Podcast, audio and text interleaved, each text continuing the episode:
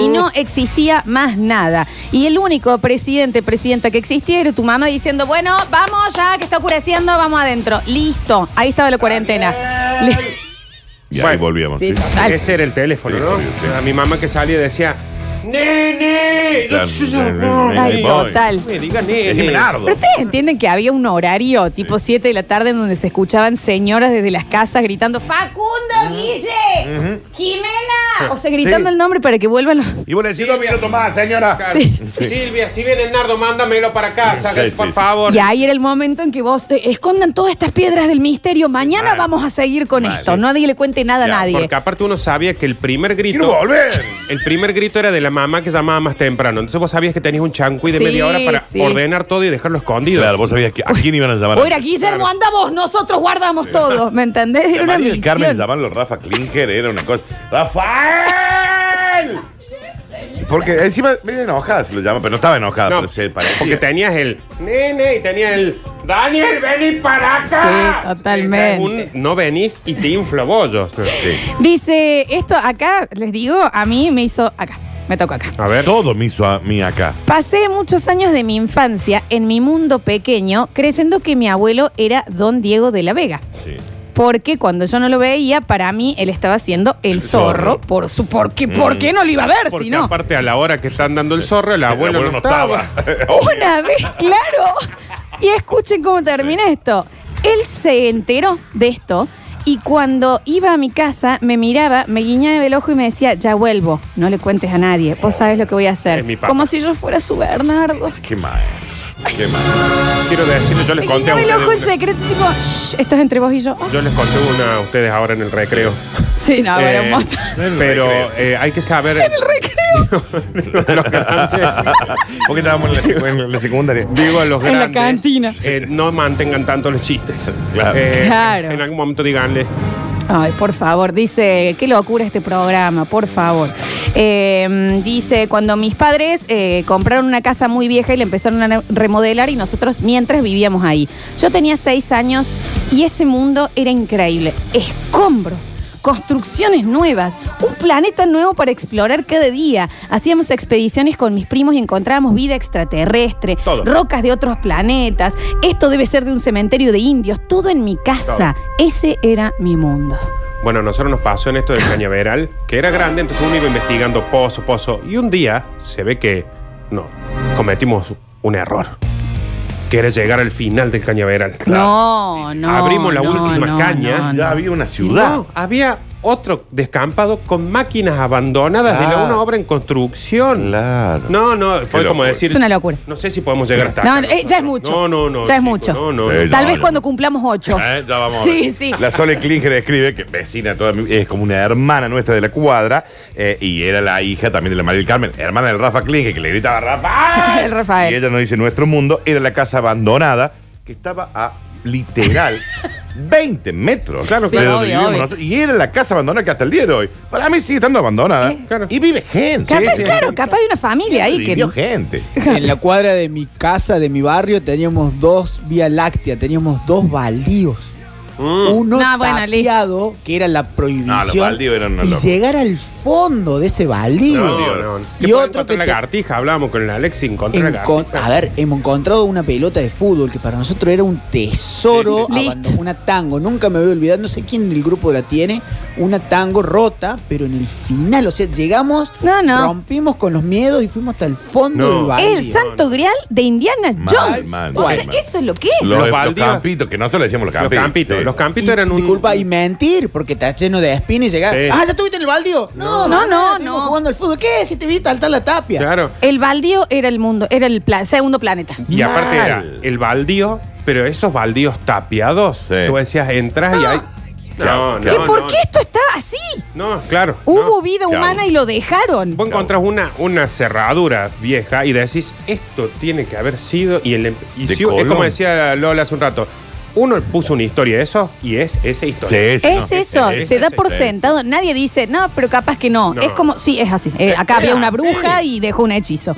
Eh, chicos, a mí una vez en este mundo pequeño me hicieron acordar que descubrí un hueco en mi medianera y dije, yo no tengo por qué salir más de mi casa, puedo hablar con mi amiga desde acá. No, ni- no. o sea, era una claro. conexión con tu amiga, tu teléfono, un hueco en la medianera. Ahí estabas tirado poniendo el ojo para verla. No. Qué hermoso. No, cuando encontrás que en, un- en una tapia puedes sacar un ladrillo y ver para el otro lado. No, te olvidas. Y decís, soy el único que sabe de este Y ladrillo. volvés a poner el ladrillo cuando te vas. No, no vaya a ser que alguien lo encuentre. Increíble. Ay, qué hermoso. Dice, chicos, por favor, el lagrimón que me sacaron hablando de lo del centro. Yo me acuerdo también esa sensación de ir muy agarrada a mi vieja, que iba caminando por todo el centro. Yo no podía entender cómo ella se ubicaba ahí. Y siempre que íbamos me daba o me compraba un pancho electrónico. Y yo en mi mundo pensaba, mira, esta es la comida como de astronautas, de la Claro, gente que vive acá. esta gente. Esta gente que está viviendo en este lugar así, ¿me Por entendés? Dios. que no, es fabuloso. Eh, a ver, a ver, a ver, dicen por acá, los escuchamos. campo de deportes, ¿no? Le encontramos el esqueleto de un tirodáctilo. Era Claro. un ave con garras en las manos. No, dijimos, no vamos a ser millonarios y ricos. Teníamos 10 años corriendo. Mira, mamá, mira, mira el tirodáctilo. Sácame ya la- el, el murciélago podrido ese, Claro, llévatelo de acá. Un Claro. murciélago podrido y eso. Y era un pterodac, y por supuesto es de un pterodáctilo. ¿Qué va a otra sí. cosa? Nos tocó hacer escuela de verano en el Gabriel Taborín. Oh. En la granja y en el colegio. Yo aprendí a nadar en el Gabriel Taborín. En la granja So. En la Era, granja So.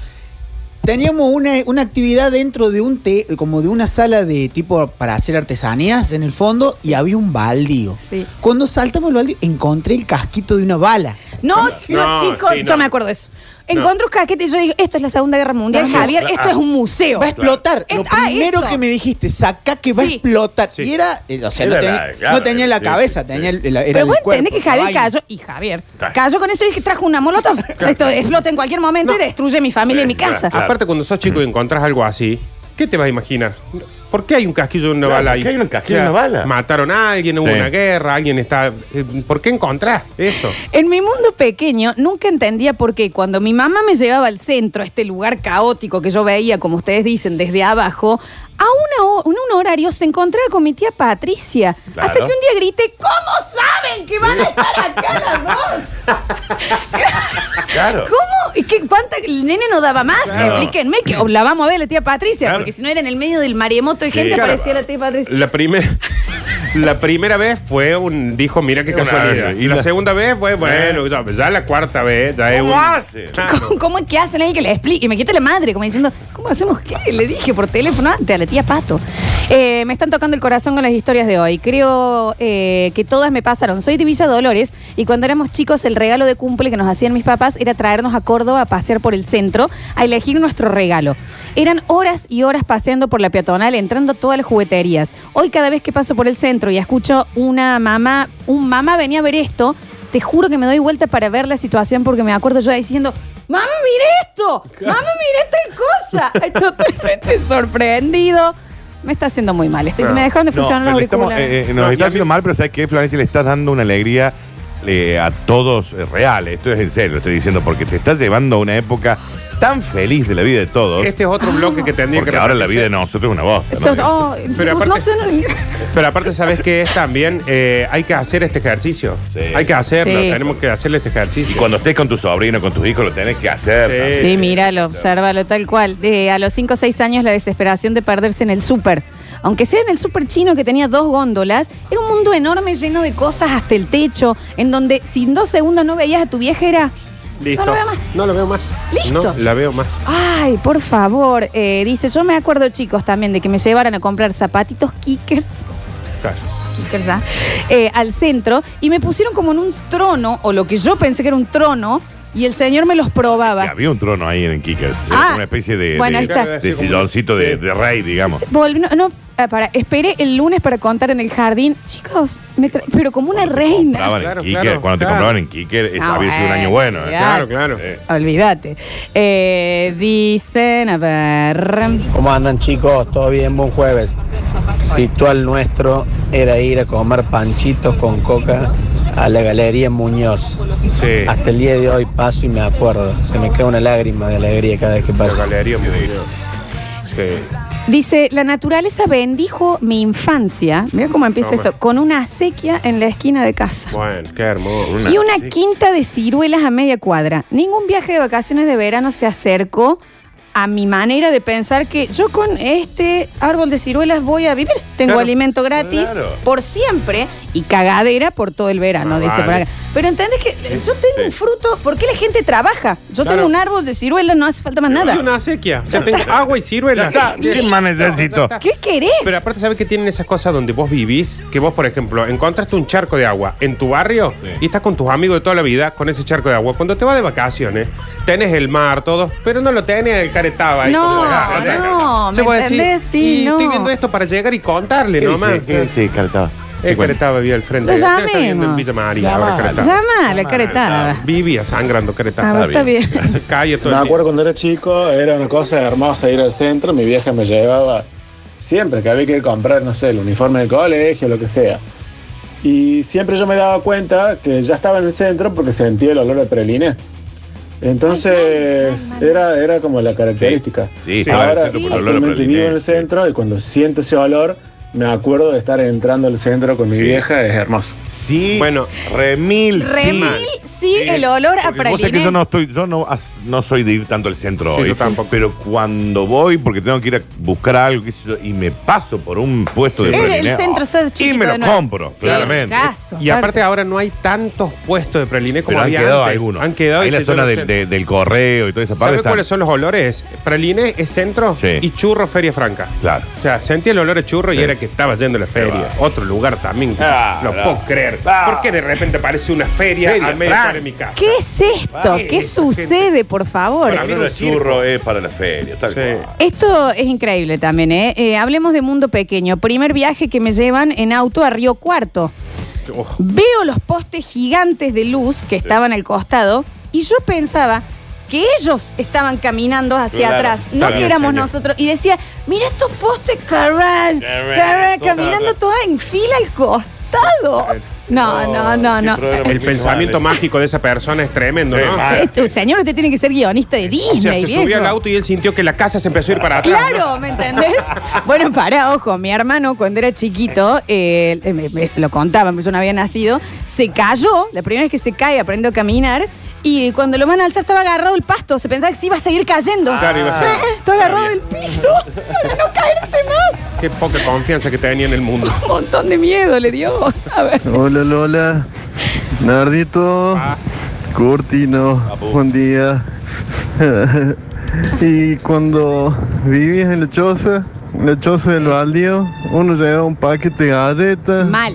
Uno un picadillo, el otro un jugo tico tico y podías vivir ahí. Lo juego mi papá. Era tu casa, ya tenías casa para irte. Si te pasaba algo, te peleabas con tu mamá, si tu mamá no te Total. dejaba ver los dibujitos, te enojabas y te, y te ibas, O el karting a rulemanes, Bueno. Ah, bueno. podías correr un Fórmula 1 El después. karting con rulemanes, vos es chico, elijan el destino no, que nos vamos. Sí, sí, lo mejor del mundo. Aparte, bu- una baja y decía, Oh. mira qué lejos que llegamos, hay que volverlo alzando el Qué, carrito ese. qué maravilla. Totalmente, sí. Pero vos sabés que en esto de las casitas de árbol, las chozas y eso, y los lugares secretos, ahí uno aprendía supervivencia. Porque sabes que, sabes dónde estás en Lost. Porque sabes que van a venir los otros en algún momento. Es Lost. Y tenés que cuidar tu choza. Eh, dice, mundo pequeño, eh, seguro estaba yo que el sol o la luna nos seguíamos cuando íbamos en el auto. Y le decía, papá, siguen ahí, nos siguen siguiendo. es un montón. A ver, Cuando era chico acompañaba a mi viejo a los torneos de barrio. ah, muy sentido. Que él jugaba, era como verlo a Diego contra los ingleses. Sí. Después uno va creciendo y se da cuenta de que ya solo quedan recuerdos. Bueno, Bueno, bien. Y los problemas de grandes son realmente problemas, no como cuando sos chico, que tu único problema es no tener completo el álbum de Dragon Ball. No estoy de Está acuerdo. bien. Bueno chicos, gracias por todo. no, había más problemas. No, y aparte no estoy de acuerdo con el, la- con el argumento de que los problemas de los chicos son problemas chicos. Porque vos no te conseguís la figurita y eso es lo mismo que cuando te deja una pareja cuando sos grande. Es relativismo. Obvio, por- El bebé cuando llora que le Peor, sacas Nardo. el, el chupete. ¿Y Sí. por qué ese es su mayor pro- Obvio. ¿Eh? A ver, Y sí, obvio. está sufriendo. A mí cuando no me dejaron entrar al baldío porque vinieron unos más grandes y lo Sí. empezaron a usar y cuando nos acercábamos nos cagaban a pedrada, Sí. para mí eso fue peor que me echen de cualquier trabajo. Totalmente. Dice, eh, ¿no tuviste mundo pequeño? Y esto ah, también me tocó el alma. Que cuando tenías una choza, que era tu vida con tus amigos, y estabas en tu casa y escuchabas que llovía y vos decías, la choza. Sí. Sí. Mi choza. Oh, que era No. el, el mantel ese que era el techo. Y vos decías, ¿Cómo va a estar la choza Sí. mañana?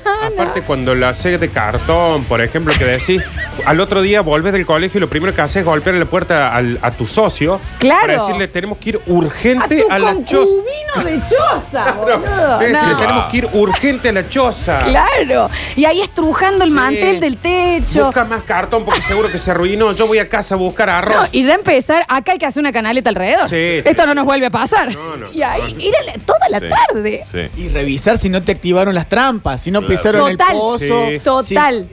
Y nadie iba a ir ahí. Nadie. Querían era toda una suciedad hedionda. ¿Sabe quién iba? El dueño a limpiar. Claro. Sí, sí.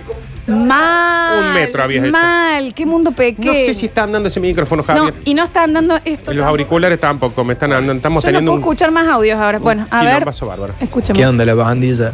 En el mundo pequeño, cuando practicabas un deporte y tenías que ir con el colectivo y tus compañeritos a otro club, ah, te sentías profesional de primera y bajabas mirando por todos lados, tipo onda escuchando música, ni siquiera escuchábamos música, mirando por todos lados y como, no, no voy a dar notas, ni voy a firmar autógrafos. ¿Quién sos? Dos años tenés, nene. Bueno, yo no pude escuchar el audio. ¿Me lo puedes contar, Nardo? Porque Y yo- y yo estaba en y otro yo menos. problema aquí. Y a Nardo le están llegando gente a la casa. Nardo le están tocando el timbre, al parecer. Eh, vamos, vamos, eh, dos minutitos más. Dice, programón, por favor, estoy muy sentida. Mundo pequeño a full, vuélvanlo a hacer. Dice, chicos, no saben el hambre que estamos pasando en casa, pero acabo de cerrar para que no entren clientes porque quiero escuchar este blog. Sí, está bien, está bien. Bueno, igual señor, un poquito, un montón. Eh, dice, chicos, nosotros, ay Dios, para entrar a nuestra choza hicimos como un sistema de braille, tipo dos Claro, puntitos claro, esto, y claro. podíamos leer y así nos pasamos cartitas para ver si éramos el otro. Sí, Lo estaba atrás de la cortina. Soy Era el yo. único. Era obvio. Aparte era somos los únicos que sabemos dónde está esta gilada. Claro. Eh, yo vivía a cuatro cuadras del canal maestro y al lado una bodega venían los camiones llenos de uvas y nosotros sacábamos racimos de uvas ahí y decíamos, chicos, no, no necesitamos más nada. Claro. O sea, tenemos el alimento asegurado de por vida. Nosotros con la mora, una vez mi vieja me, pero me, me retó dos horas y media porque había manchado el guardapolvo. Y yo lo Sí. primero que pensaba, tendría que estar tranquila porque no me hace falta almorzar. Claro. Puede claro. ahorrar el almuerzo porque yo almuerzo Ah, moras. Cuando vos pensás que le estás ayudando a tus viejos, ¿me Nunca. entendés, Ah, onda? ayudando. ¿Me entendés? Claro. Nunca. Que si mamá encontré un árbol de bulucas, no hace falta que me cocines las cenas. Relájate, mira la novela. no comas buluca, Florencia. Nunca. Que me- todas las veces que uno siente que Oh, salvó a los padres, sí. nunca sucedió. Jamás. Bueno, eh, mm, nos vamos a escuchar algo de música. A la vuelta tenemos Curti News. Vamos a ver si podemos Se tener repite sonido. esto. Esto, Sí. para el último bloque sacamos algunos de los últimos. Eh, yo estoy, necesito terapia. Sí. sí, y esto se repite la semana que Esto viene. se repite, es mundo pequeño, totalmente. Ya volvemos.